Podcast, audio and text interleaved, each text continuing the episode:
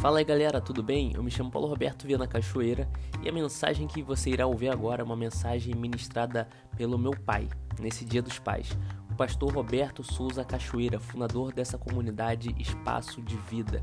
Então ouça essa mensagem, seja edificado e deixe o Espírito Santo falar ao seu coração.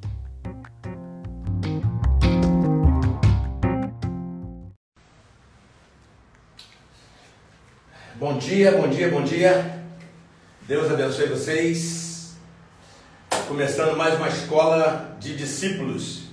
Hoje, dia dos pais, e a gente vai dar uma pausa aqui no assunto que a gente vem discorrendo.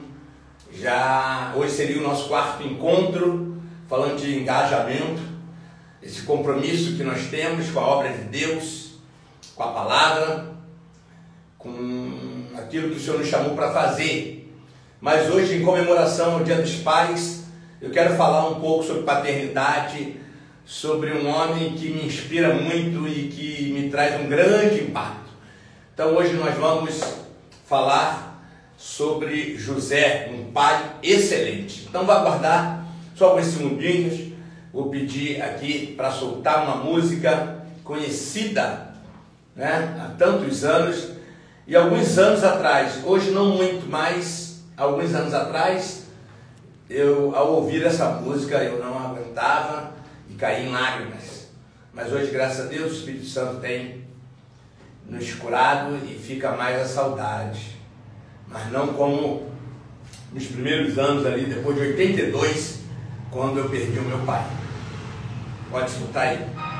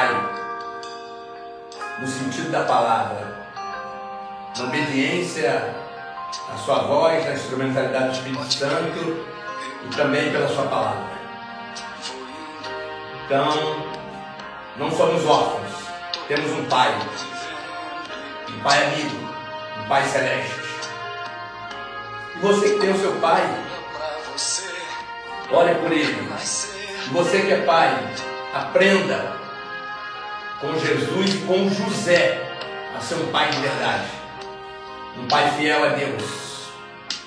Um pai que vale a pena e que serve como inspiração para tantos pais.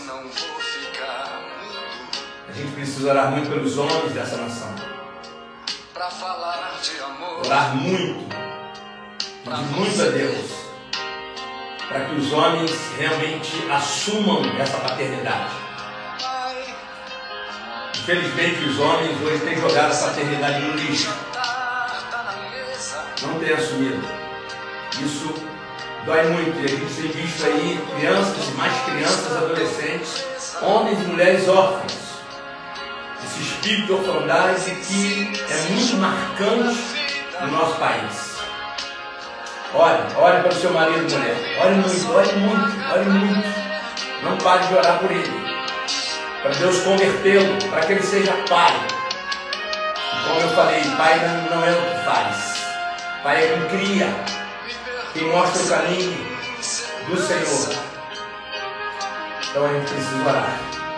Por isso que essa escola de discípulos hoje, para mim, particularmente, é uma das mais importantes. Uma das mais importantes. Pelo conteúdo que nós vamos tratar aqui. Pelo que a gente vê no Brasil hoje. Nos lares. bem próximo de nós, na nossa parentela, na nossa irmandade, nas nossas igrejas. Olha, vai bastante e aprenda hoje com a palavra.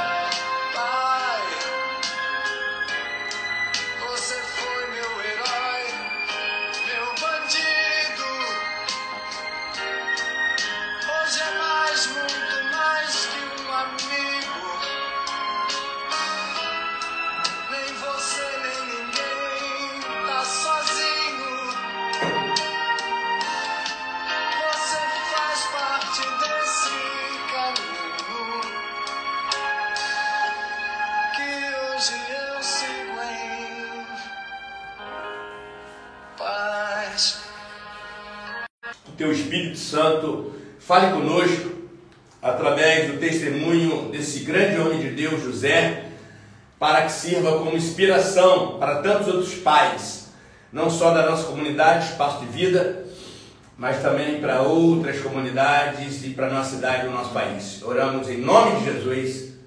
Amém. É... Hoje eu vou falar aqui de um homem ímpar. Um homem para mim, e também para a história bíblica, ele se destacou pela sua simplicidade, pela sua integridade, e é um, é um dos homens mais importantes da história bíblica. A principal profecia acerca de Jesus é que ele seria filho de José. Maria ela era da tribo de Levi, assim também como a sua prima Isabel. E a profecia feita era que Jesus seria filho de Davi, da tribo de Judá, que tinha ali o reino prometido por Jacó. O cetro jamais será afastado de Judá, disse Jacó. E essa profecia se cumpriu na vida de Jesus, porque José o adotou como primogênito. Se José não adotasse, essa profecia não se cumpriria. E uma criança adotada, ela poderia mudar de tribo, que foi o caso de Jesus, é, por causa do seu pai, José.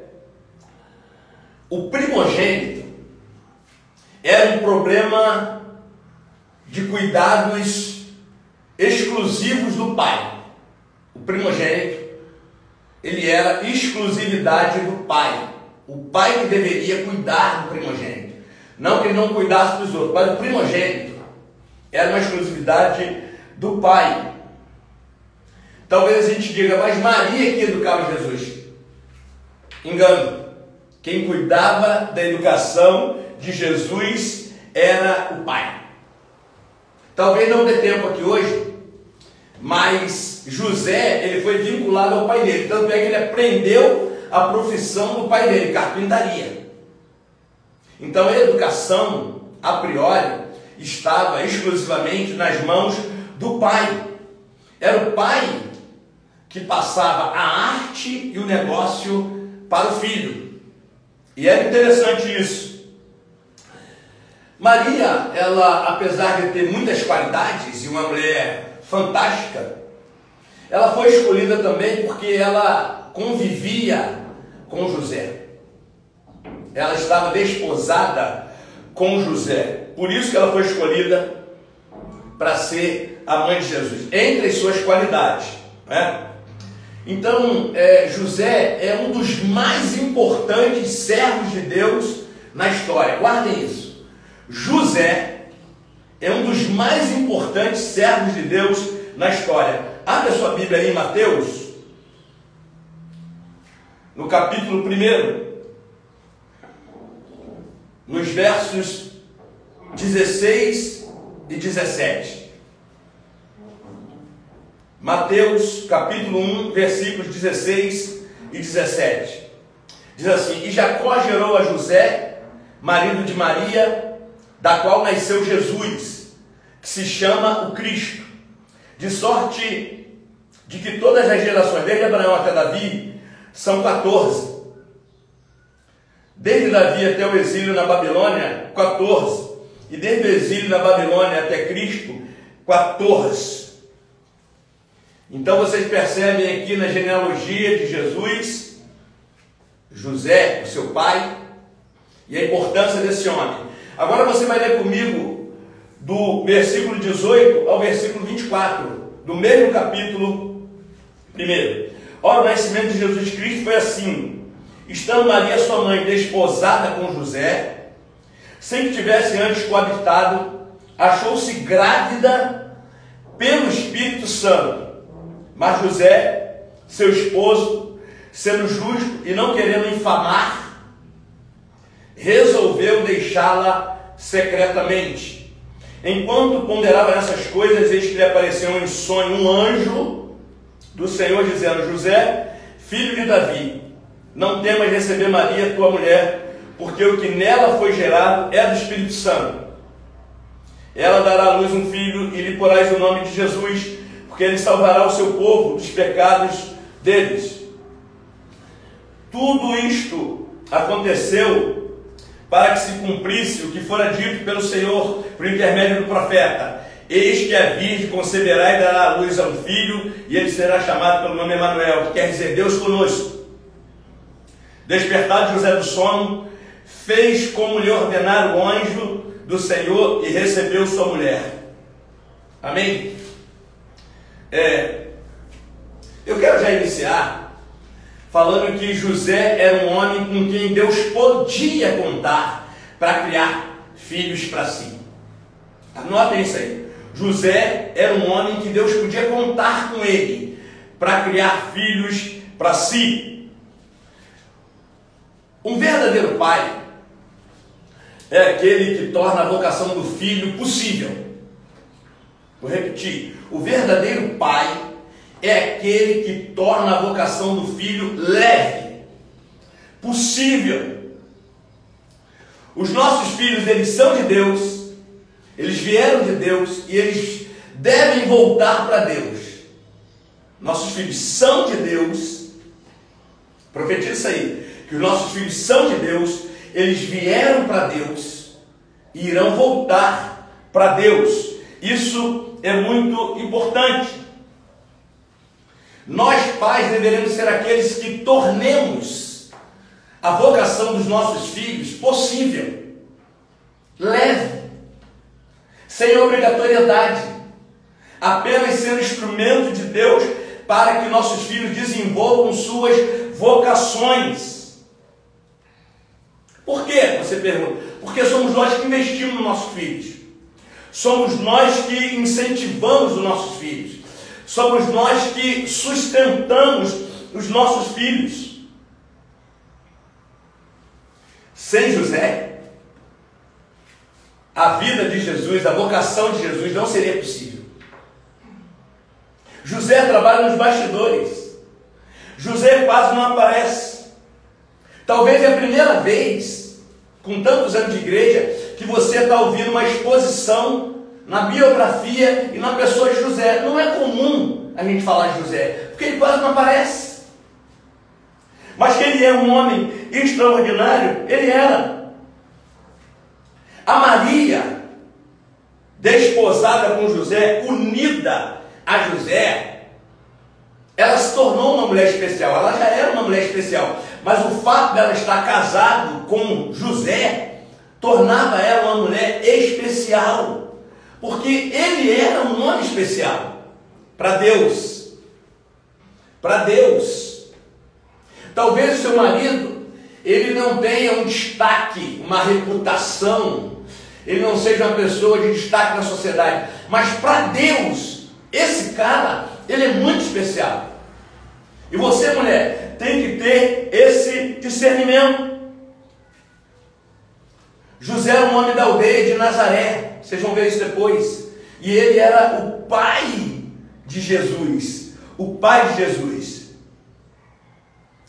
Por quê? É extraordinário porque ele é um homem que Deus pode contar com ele para criar o seu próprio filho.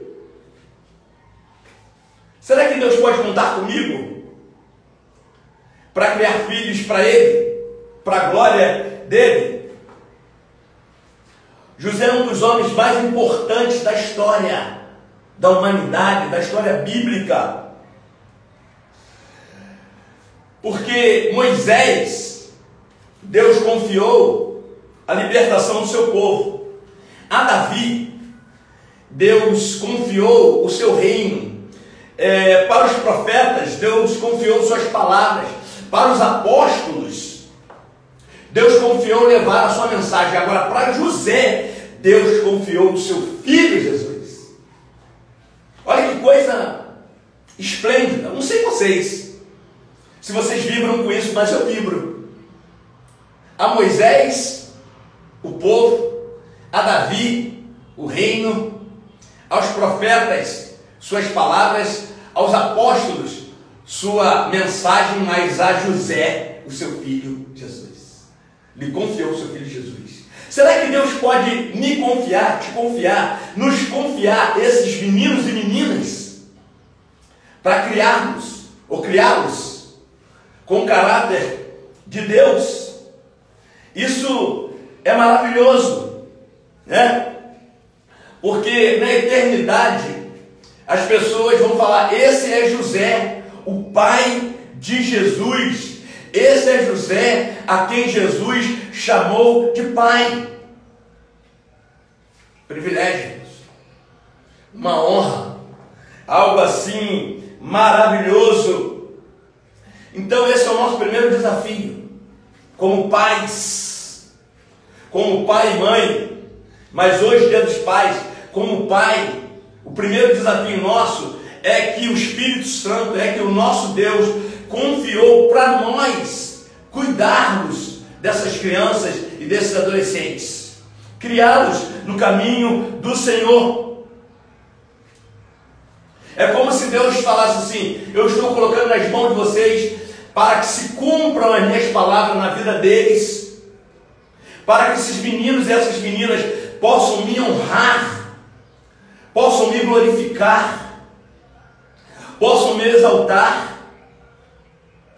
possam ser testemunhos e possam levar o meu nome. Vocês, pais, estão criando os filhos para mim. Deus. Entenda isso, pai e mãe. Você está criando filho para Deus. Para a glória de Deus. Para o louvor de Deus. É como se Deus falasse assim: Ensine esses meninos e essas meninas a me amarem. Essas crianças, esses adolescentes precisam me amar. E eles vão aprender isso através de quem? Por intermédio de quem? Será que quando nossos filhos nos chamam de pais, será que vem na mente deles essa figura maravilhosa, abençoada por Deus? uma figura mais bonita possível, mais proveitosa, sentida possível para a história desses meninos e meninas. Um filho foi fazer uma poesia para um pai. O seu pai já havia falecido. E ele fez uma poesia como se Deus brincasse com ele todas as tardes. E aí ele brincava com Deus. Quando Deus chegava tarde, eles brincavam, rolavam no chão. O menino desgrenhava o cabelo do pai e rolava com o pai, dava cambalhota. Era uma, uma brincadeira só. Até que esse menino descobriu que não era Deus, era o seu pai. Isso é uma poesia, tá? Era o seu pai. E aí ele escreveu algo assim que foi maravilhoso. Ele descobriu que o seu pai físico, já falecido biológico, isso é uma poesia que ele fez para dele, guardada todas as devidas é, proporções, o pai dele era o melhor Deus que ele tinha. O pai dele era o melhor Deus que ele tinha. E ele também descobriu de que o pai dele era o melhor Deus que ele tinha, ou era o melhor pai que ele tinha. Entenderam o trocadilho? Nessa poesia, o pai dele era o melhor Deus que ele tinha. E o pai dele era o melhor pai que ele tinha. Quando seu filho olha para você, pai, vou te incluir, mãe, mãe, será que ele fala assim: Eu tenho o melhor pai celeste, o melhor Deus, na figura do, de você, pai, na figura de você, mãe? Essa é a sua vocação, essa é a minha vocação. Ninguém vai tirar isso de nós, só nós mesmos. Só eu e você que podemos tirar isso, essa vocação, esse chamado, esse legado que Deus colocou nas nossas mãos. José era um homem, era um pai com quem Deus podia contar para criar filhos para si. Um homem a quem Jesus chamou de pai. Um homem que Deus o confiou para criar o seu próprio filho, Jesus. A fé cristã, a fé judaica, ela, em alguns casos, ela valoriza a mulher, ela emancipa a mulher, ela honra as mulheres. Só que a fé cristã, a fé judaica, é uma fé de pais, é uma fé de patriarcas. E na Trindade você tem a paternidade, a maternidade e a fidelidade. Na Trindade você tem paternidade, maternidade e fidelidade. A paternidade você tem na figura do Deus Pai. A maternidade você tem na figura do Espírito Santo. E a fidelidade você tem na figura do Deus Filho. A mesma força a mesma glória e o mesmo poder na Trindade. Só que o Filho e o Espírito Santo, eles vivem para glorificar e para dar glória ao Pai. Por isso que quando você fala Trindade, você se dirige ao Pai, Pai nosso, que estás no céu. Santificado seja o teu nome. Jesus falava assim: Pai, as obras que vi no meu Pai. O meu Pai trabalha e eu também trabalho até agora. Quem vê a mim vê o Pai. Então eles estão sempre apontando para a figura do Pai.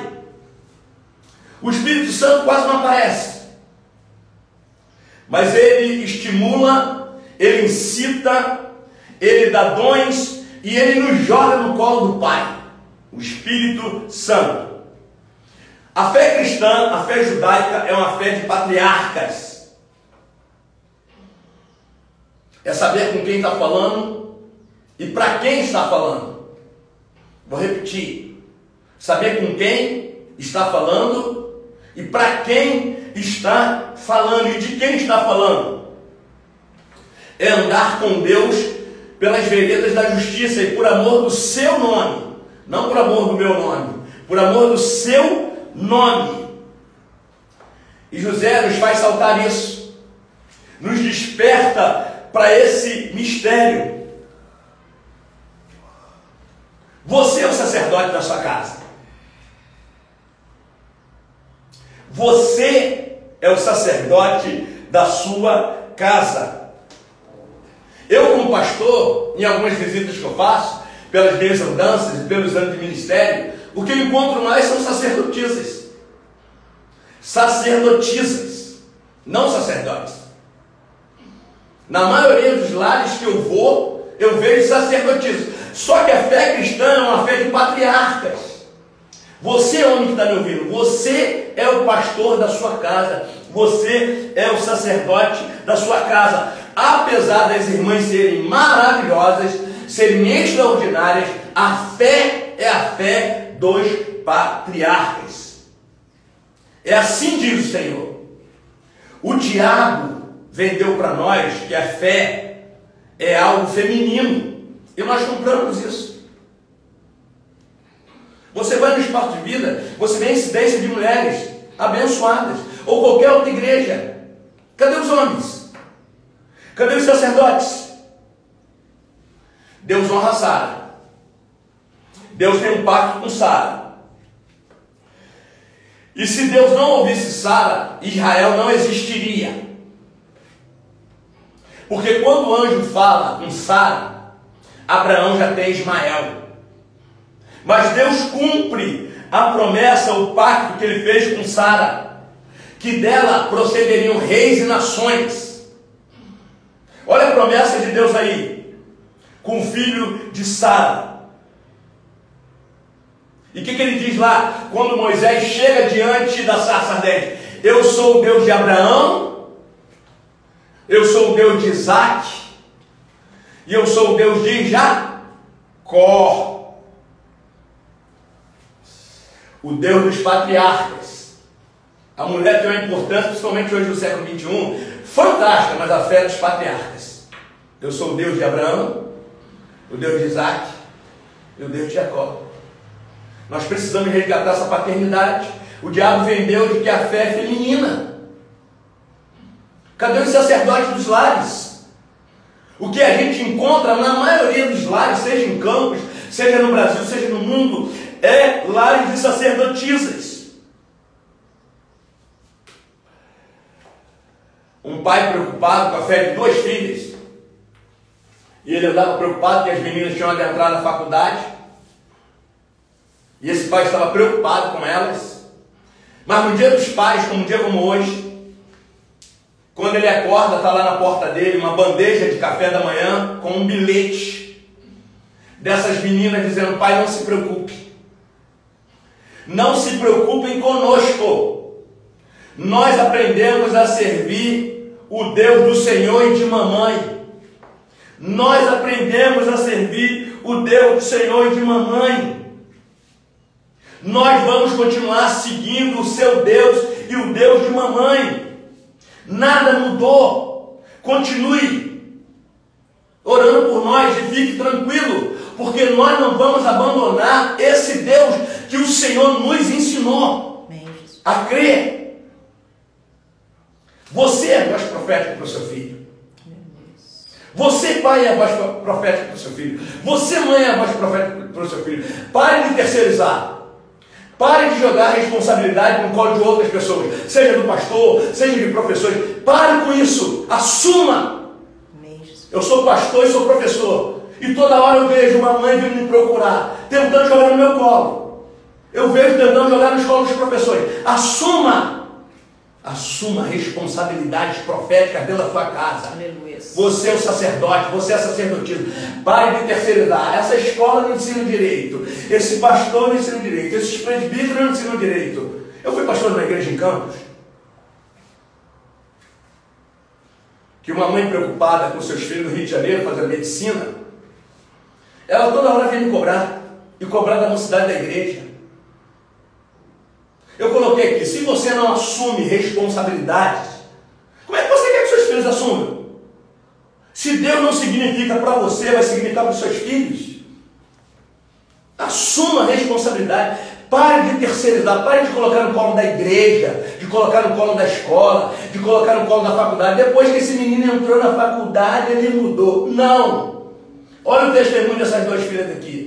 O pai estava preocupado. Metrópole, cidade grande, elas foram lá escrever: Pai, não se preocupem, porque nós não vamos abandonar o Deus que o Senhor e mamãe nos ensinaram. Pastor, liga para o meu filho, faz isso para o meu filho. Mocidade, liga para o meu filho, o cara está lá no Rio. Se ele não te ouve em campo, vai me ouvir lá no Rio. Assuma o profetismo da sua casa, mãe pai. Seja o sacerdote da sua casa. Esse legado Deus colocou no seu colo. Nós podemos ajudar. Nós pastores, nós líderes, nós professores, podemos complementar, mas a responsabilidade é sua. Olha o que diz o ECA, olha o que diz a Constituição Federal, é responsabilidade dos pais, Aleluia. não dos professores, na criação e na formação de caráter dos seus filhos. Aprenda com José, aprenda com a Bíblia.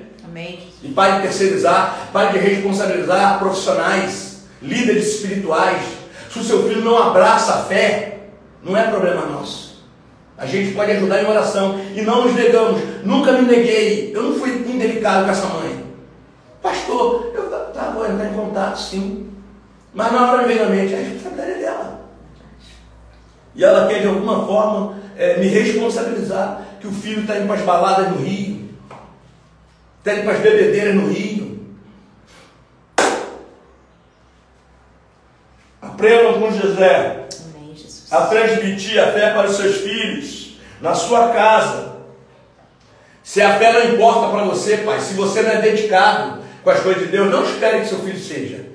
Pode até que excepcionalmente ele seja, mas se você se ele não te vê, se você não é exemplo, se a fé não importa para você, se a igreja não importa para você, se a Bíblia não importa para você, não vai importar para eles. Não vai importar para eles. Então é muito importante. Eu coloquei aqui que, que Deus vai fazer uma grande manobra. Porque Ele não pode contar com você para criar filhos para Ele. Ele vai ter que fazer uma manobra para chegar nesses meninos. O caminho é você, o trâmite é você, sou eu, somos nós. Mas como Deus não pode contar conosco, Ele vai ter que fazer uma manobra até chegar nos seus filhos. Ele pode usar um líder espiritual, ele pode usar, ele pode usar é, um professor, uma professora, mas o caminho bíblico, o trâmite é o pai e a mãe. Amém. Não que essas pessoas não podem ajudar, podem. Mas você tirar do teu colo e colocar no colo dessas pessoas, uma responsabilidade que é sua. Aí Deus vai ter que fazer uma manobra. Então Deus quer contar conosco. Primeiro lugar, primeiro desafio. Deus quer contar conosco para criar filhos para Ele, para a glória dele, para que esses meninos aprendam a amá-lo. E se ele vê um pai que ama Deus, se ele vê uma mãe que ama Deus, eles serão impactados, ou hoje ou amanhã, mas eles serão impactados. Amém, Jesus. Por isso que eu peço, ore pelos homens desse planeta. Ore pelos homens desse planeta. Ore pelos homens do espaço. Ore pelos homens do Brasil. Ore pelos homens de campos. Segundo, José coopera com Deus para a criação dos seus filhos. José coopera com Deus para a criação dos seus filhos. Abra sua Bíblia aí. Mateus 2, versículo 13. Tendo eles partido, eis que apareceu um anjo do Senhor a José. Olha que coisa interessante. O anjo apareceu a José. A partir do primeiro sonho dele e que o anjo aparece, de que daria um filho, e esse filho viria do Espírito Santo, Deus não fala mais com Maria, Deus agora só vai falar com José. Dispõe-te, toma o menino e sua mãe, foge para o Egito e permaneça lá, até que eu te avise, porque Herodes há de procurar o menino para matar. Dispondo-se ele, tomou de noite o menino e sua mãe e partiu para o Egito, e lá ficou até a morte de Herodes, para que se cumprisse o que fora dito pelo Senhor por intermédio do profeta do Egito, chamei meu filho. Vamos estudando a Bíblia aí, espero que você esteja com a Bíblia aberta. É uma escola de discípulos. Não deixe de ler a Bíblia, não fica só ouvindo não. Vai, porque o Espírito Santo fala quando a gente lê. Mais uma profecia que se cumpre na vida de Jesus e também na vida de José. Mais uma profecia que se cumpre na vida de Jesus em obediência de José. A profecia só vai se cumprir na vida de Jesus por causa da obediência de José. Deus para de falar com Maria, agora Deus só fala com José, com o patriarca, com o pai, com o sacerdote da casa. Ah, Deus não fala mais para mulher? Claro, obviamente fala. Mas ele deveria, ele quer falar prior- prioritariamente com os homens. E daqui a pouco eu vou dizer por que isso. Por que isso? Toma Maria como sua esposa e vai para o Egito. Vai para o Egito. Ele é o líder da família. Ele é o líder da casa.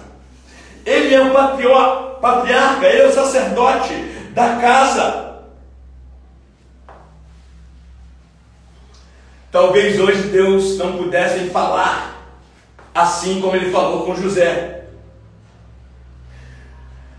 Porque Deus pede para os seus servos fugirem. Imagine Deus mandando você fugir de campos. Foge. Será que você, como ovelha do Senhor, hoje obedeceria? Eu não vou fugir, não. Porque eu sou cabeça, eu não sou cauda. Eu não sairei de campos. Os meus inimigos que saem. Isso aqui é a terra que Deus me deu. Aí começa. Ia começar a questionar Deus. Esse menino é ungido. E como ele é ungido, ninguém toca. Minha filha, é melhor você sair da cidade, vai para outra cidade. Mas hoje nós teremos sempre uma contraproposta para dar para Deus. No meu ungido, ninguém toca. No meu filhão, ninguém toca. Herodes, não ouse se aproximar dessa calçada.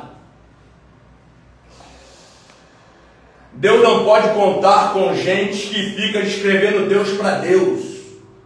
Vou repetir. Deus não pode contar com gente que fica descrevendo Deus para Deus. Deus só pode contar com gente quando ouve a voz dele e obedece.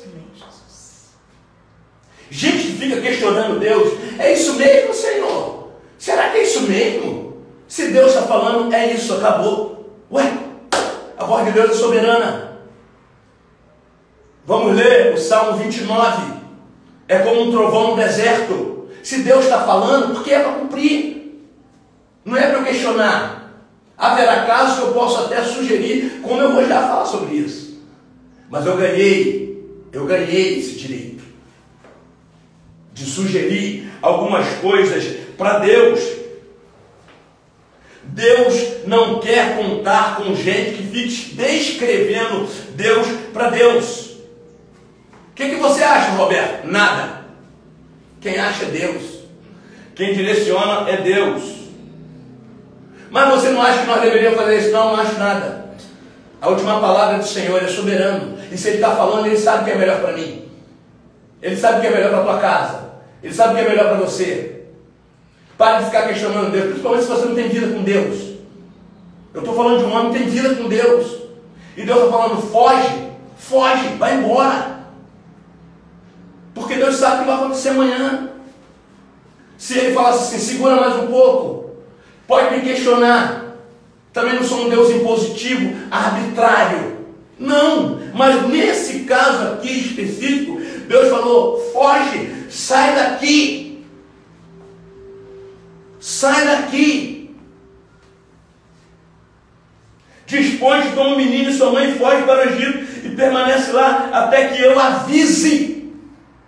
Porque Herodes de procurar um menino para o matar. Talvez Deus está te dando uma palavra para você fazer algo e você está questionando. Está querendo prevalecer a sua vontade. Principalmente quando se trata de criança e adolescente, gente. Permita-me um adendo aqui.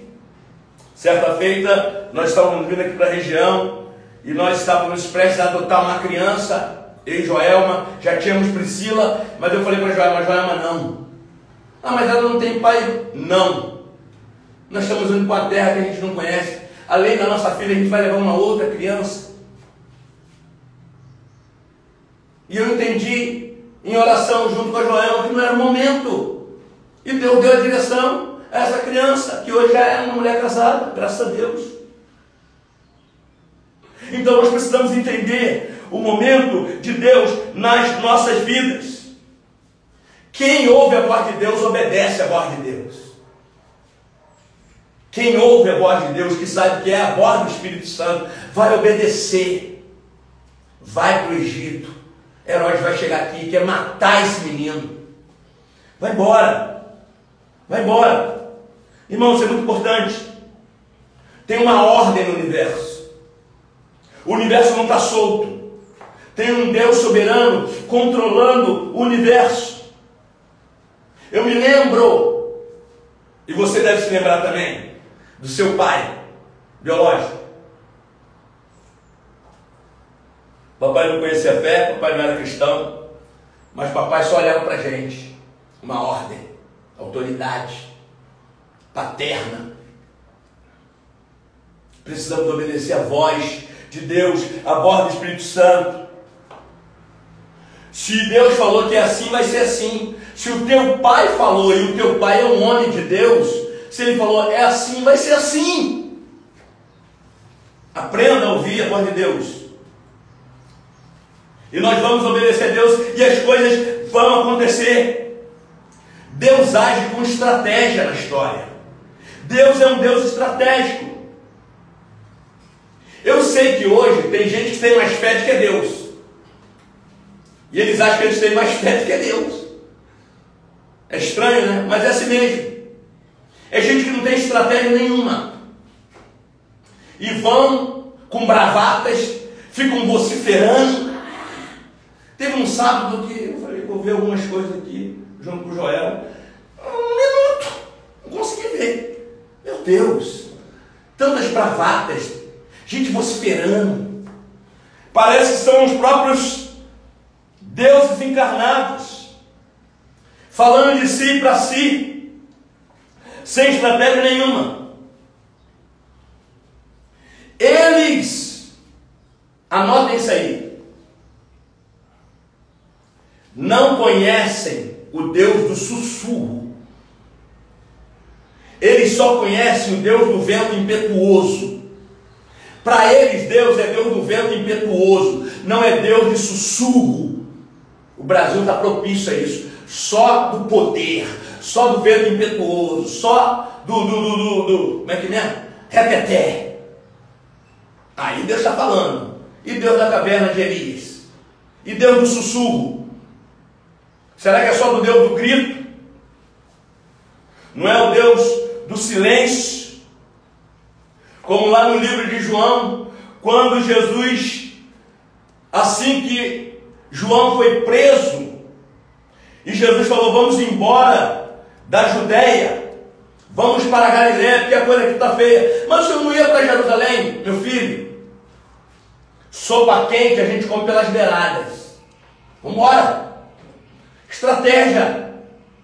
Estratégia. Nós precisamos ouvir a voz de Deus. O reino de Deus não vive de bravatas. O reino de Deus não vive de gritos. O reino de Deus vive de sabedoria. Anotou? O reino de Deus não vive de ah, vamos ganhar campos para Jesus. Vamos ganhar o Brasil, vamos ganhar o poder. O presidente é crente. Hã? O reino de Deus vive de sabedoria, não de bravatas. Aprenda com o Espírito Santo, aprenda com Jesus a buscar as melhores estratégias. Foge, José. Foge para o Egito. Que hora que eu vou fugir? O anjo deu as coordenadas? Não.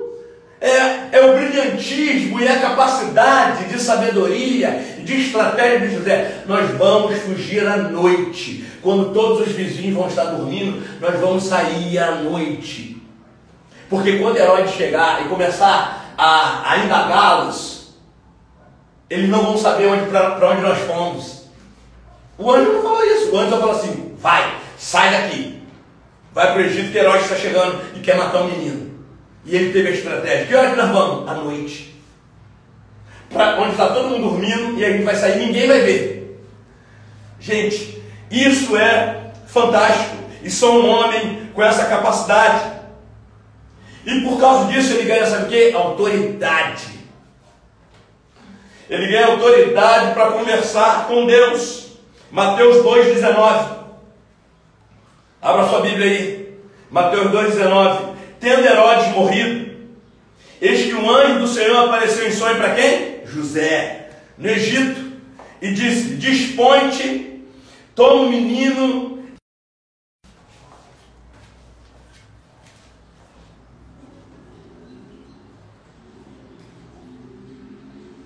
Nós estamos tendo um problema aqui da bateria, mas nós vamos consertar esse aqui, não sei como, mas iremos consertar esse aqui. Irmãos, imagine vocês pensando nisso, que Deus espera um homem morrer para ele cumprir o propósito dele. Deus não é Deus? Nele não está o poder da vida e da morte. Mas ele espera o homem morrer, tendo Herodes morrido. Aí Deus vai cumprir com o propósito dele. Deus não é só justo com seus filhos, Deus também é justo com toda a humanidade. E ele realiza os propósitos de toda a humanidade. Lá em Gênesis 15, quando a gente lê Gênesis 15, é, Deus com Abraão, e Deus falando que depois de 400 anos, Deus libertou o povo dele do Egito, das mãos de Faraó. Alguém poderia falar, por que não 300 anos? Por que não 350 anos? Porque ainda não se cumpriu a medida dos cananeus, dos jebuseus, dos heveus. Deus é assim. No grego a gente aprende o cailó de Deus. Deus tem o tempo certo de cumprir a sua medida. A hora certa, o momento oportuno dele cumprir. Então, quando a Bíblia diz aqui que Herodes morreu,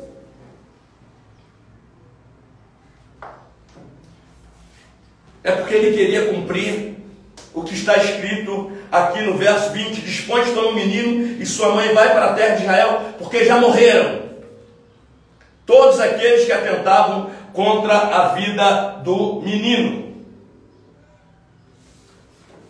Aprenda, ou aprendamos nessa manhã. Pode fazer qualquer coisa, mas só faz o que deve. E essa é uma lição que nós, como pais, precisamos ensinar e aplicar na vida dos nossos filhos.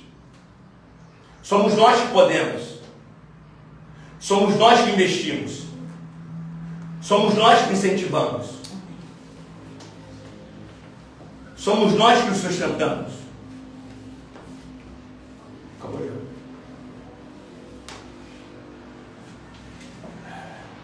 Deus, ele poderia fazer o que ele quisesse, mas ele só faz o que deve. Nós não podemos fazer o que podemos, nós devemos fazer o que está nas nossas mãos para fazer. Não é pelo poder patriarcado, do poder que nós temos sobre nossos filhos. Nada disso.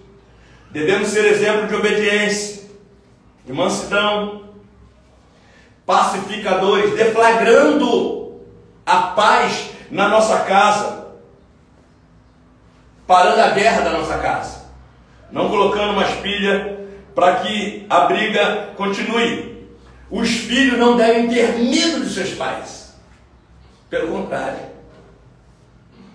Quando o pai chega, eles dizem assim: agora seremos ouvidos porque papai chegou. Não medo, mas respeito. Deus não fala o que quer, Deus fala o que deve. Guarda isso. Deus não fala o que quer, Deus fala o que deve. Como pais, não devemos falar o que queremos, devemos falar o que devemos falar. Deus não fala o que quer, Deus fala o que deve. Terminando. E é interessante que a junção na perfeição de Deus, ele pode e ele deve fazer, mas ele não faz o que pode por ser Deus, ele faz o que deve. E assim também eu, e assim também você, como pais, não podemos fazer o que está na autoridade de pai fazer, mas o que devemos fazer na autoridade de pais. Não é porque eu sou pai que eu posso que eu vou fazer. Não. Eu vou fazer o que eu devo fazer, como pai. E isso é interessante demais. Esperar a medida de Deus se cumprir, a medida da iniquidade se cumprir na vida daquelas pessoas. Verso 21 e 22. Dispôs ele tomou um menino e sua mãe regressou para a terra de Israel, tendo porém ouvido que Arquelau reinava na Judéia em lugar de seu pai Herodes, temeu, temeu ir para lá e por divina advertência, prevenido, em sonho retirou-se para as regiões da Galiléia e foi habitar numa cidade chamada Nazaré, para que se cumprisse o que fora dito por intermédio dos profetas. Ele será chamado Nazareno. Quem está reinando no lugar de Herodes? o seu filho Arquelau. Quem é Arquelau? Herodes parece santo comparado a Arquelau. Potencializa ali a, potencializa a maldade de Arquelau, o filho de Herodes. E esse homem que ganhou o direito de conversar com Deus, ele questiona: será que Belém é o melhor lugar para a gente levar o nosso filho? Eu estou conjecturando aqui, tá? Porque a priori ainda era para ir para lá. Mas quem estava lá era Arquelau, filho de Herodes, que era potencialmente pior do que Herodes. E José questiona: é, é Belém o melhor lugar para a gente levar o nosso filho? Nós vamos mesmo para Belém? É essa a ordem mesmo. E o anjo vem e diz: Não, Deus te ouviu, Deus concordou com você. Vá para Nazaré. Não vá para Belém, vá para Nazaré. Gente, que homem extraordinário. Que homem que para para orar e buscar direção para os seus filhos. Que homem que busca sabedoria em Deus. Um homem que podia sentar e conversar com Deus acerca do futuro do seu filho. Imagine nós, patriarcas de joelhos dobrados, buscando a Deus, para Deus dar direção para os nossos filhos. Nós, homens, maridos, esposos, pais de joelhos dobrados, buscando em Deus sabedoria e direção para o futuro dos nossos filhos. Lembra que eu falei lá atrás que o diabo vendeu, que a fé é feminina? José é alguém que discute com Deus acerca do futuro do seu filho. Aqui está implícita uma das orações mais importantes da história bíblica e da história da humanidade. Como eu falei na minha introdução, que a paternidade ela foi jogada no lixo. Nós, homens do Brasil e do mundo, temos jogado a paternidade no lixo. Nós, homens, temos nos tornado fracos, espiritualmente falando. Nós, homens, não conseguimos amar as nossas mulheres, não conseguimos proteger as nossas famílias, não conseguimos cuidar de quem deveríamos cuidar. Temos outras prioridades, estamos envolvidos com outras coisas, e a paternidade se tornou fraca, humanamente falando, biologicamente falando horizontalmente falando, existencialmente falando. Está ouvindo, mulher? Está ouvindo, irmão? Quando você deve orar por esse homem, pelo seu marido, sabendo que ele precisa exercer a paternidade espiritual, não só materialmente falando. Ah, pastor, ele supre todas as necessidades de casa, ele deixa a geladeira cheia. Amém, é obrigação dele. Ele é provedor. Eu estou falando de paternidade espiritual que Deus legou para os homens. Esses caras, esses homens, nós, e aí eu me incluo, não estou me tirando fora, não. Eu me incluo, nós jogamos a paternidade no lixo. Não temos ouvido a voz de Deus, a preocupação é com o trabalho profissional, é com o trabalho material, e lá ele se lança, lá ele se joga, lá ele se envolve de corpo e alma. E essas crianças esses adolescentes estão crescendo sem um referencial de pai, talvez de provedor, que não faz nada que é sua obrigação. Eu estou falando de paternidade espiritual, de pastor, de sacerdote dentro de casa, de ministro da palavra, de exemplo. É o que o Espírito Santo quer nos legar como homens. Não traga para cá, não. Eu estou falando de céu. Eu estou falando de espiritualidade. Não traga para cá. Ah, ele é muito bom. Amém. O homem foi criado para ser bom. Não só de boas obras virá o homem. Ele é bom, ele é bom. Ah, eu estou falando de pai, estou falando de profeta. Seja aqui, seja em qualquer lugar. Nós precisamos desses homens. Muitas coisas que nós atribuímos a esse país é porque nós, homens, estamos com o freio de mão puxados. Nós, homens, estou assumindo essa culpa aqui, ó. Estou matando o peito. Perdemos a autoridade espiritual, perdemos a firmeza. Não é no grito, não é no berro. Três minutos para acabar. É olhando o olho nos olhos dos nossos filhos e ministrando na vida desses meninos. Amém. Correndo aqui e vou tentar. Lucas 2,40, não vou ler, porque o tempo não me permite mais. Mas em Lucas 2, do 40 a 47. 40 a 47, eu vou ler o 40. Crescia o menino, se fortalecia, enchendo-se de sabedoria e graça de Deus estava sobre ele. Nós, homens, orem por nós, mulheres de Deus que estão me ouvindo, isso vai ficar gravado. Orem por nós, precisamos reassumir essa paternidade com qualidade. O Senhor é Pai, Ele acredita nessa vocação que Ele nos deu, que Ele nos legou. É super importante sermos sacerdotes dos nossos lares. E aí seremos sacerdotes na igreja. Olhem para as nossas igrejas, cadê os homens das nossas igrejas? Onde estão os homens das nossas igrejas?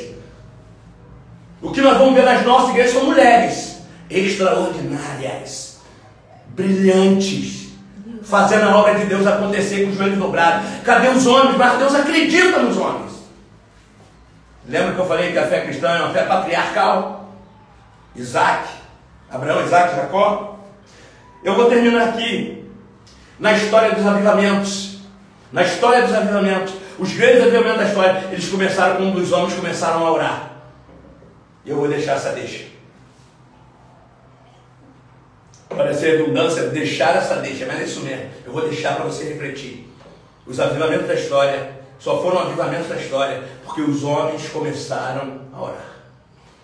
Oxalá o Espírito Santo nos ajude a reassumir essa paternidade espiritual dentro das nossas casas. Deus te abençoe, Deus te guarde, Deus te proteja e te dê um excelente dia dos pais. Logo mais, 18h30, ao vivo, no Instagram, não no YouTube, no Instagram tivemos